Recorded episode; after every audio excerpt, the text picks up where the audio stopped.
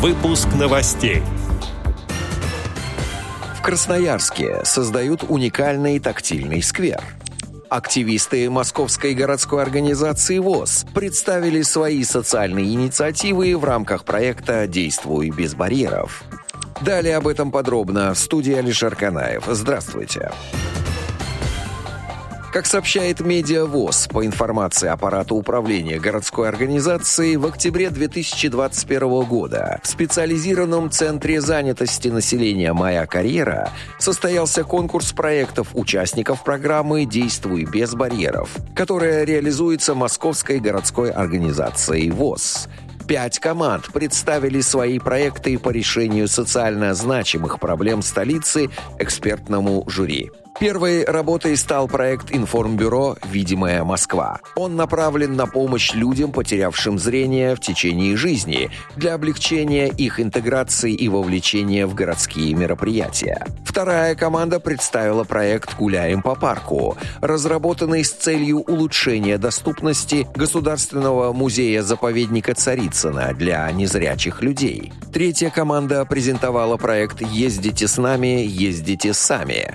Он направлен направлен на повышение качества взаимодействия людей с инвалидностью по зрению с Центром обеспечения мобильности пассажиров московского метрополитена. Четвертая команда представила проект «Социальный арт-лифт», он разработан для развития потенциала людей с инвалидностью по зрению в области личностной арт-терапии и искусства. Пятая команда представила проект Blind Fashion «Модный незрячий», направленный на создание специальной платформы для коммуникации людей с инвалидностью по зрению с профессиональным сообществом стилистов. Участники получили обратную связь по проектам и рекомендации по их дальнейшей реализации. Конкурс проектов стал завершением второго этапа программы «Действуй без барьеров», которая реализуется Московской городской организацией ВОЗ при поддержке Департамента труда и социальной защиты населения города Москвы.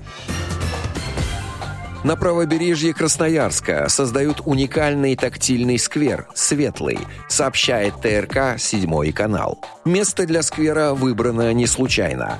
Рядом находится Центр реабилитации и библиотека для людей с нарушениями зрения. Именно для них и благоустраивают пространство. Здесь проложили пешеходные тропинки, смонтировали освещение, высадили деревья и кустарники. Весной следующего года оборудуют детскую и спортивную площадку площадки. Амфитеатр уложит тактильную плитку. Кроме того, установят модульный туалет, адаптированный для людей с проблемами зрения. Весной же планируют полностью завершить работы. Отдел новостей «Радиовоз» приглашает к сотрудничеству региональной организации. Наш адрес новости собака радиовоз.ру. В студии был Алишер Канаев. До встречи на «Радиовоз».